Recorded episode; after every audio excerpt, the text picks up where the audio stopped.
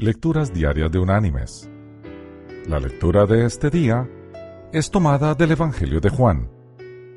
Allí en el capítulo 8 vamos a leer el versículo 12, que dice, Otra vez Jesús les habló diciendo, Yo soy la luz del mundo.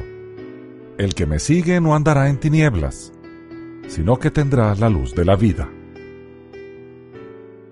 Y la reflexión de hoy se llama tu luz.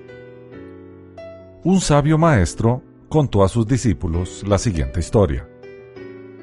Varios hombres habían quedado encerrados por error en una oscura caverna donde no podían ver casi nada. Pasó algún tiempo y uno de ellos logró encender una pequeña tea. Pero la luz que daba era tan escasa que aún así no se podía ver nada. Al hombre, sin embargo, se le ocurrió que con su luz podía ayudar a cada uno de los demás a que prendieran su propia tea. Y así, compartiendo la llama con todos, la caverna se iluminó. Uno de los discípulos preguntó, ¿Qué nos enseña, maestro, este relato?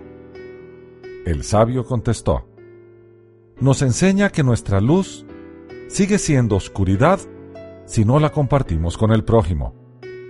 Y también nos dice que el compartir nuestra luz no la desvanece, sino que por el contrario, la hace crecer. Mis queridos hermanos y amigos, la luz que vino al mundo hace más de dos mil años no se apaga ni se agota. Por el contrario, las buenas noticias de perdón traídas por Jesús son una luz que al compartirla se acrecienta. Comuniquemos las buenas nuevas, expandamos la luz, cumplamos con el mandato de ser luz. Así el mundo tendrá la oportunidad de salir de la oscuridad y glorificar a nuestro Padre Celestial.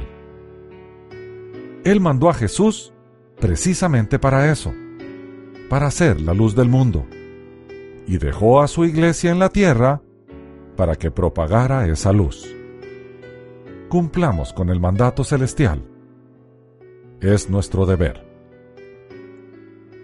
Que Dios te bendiga.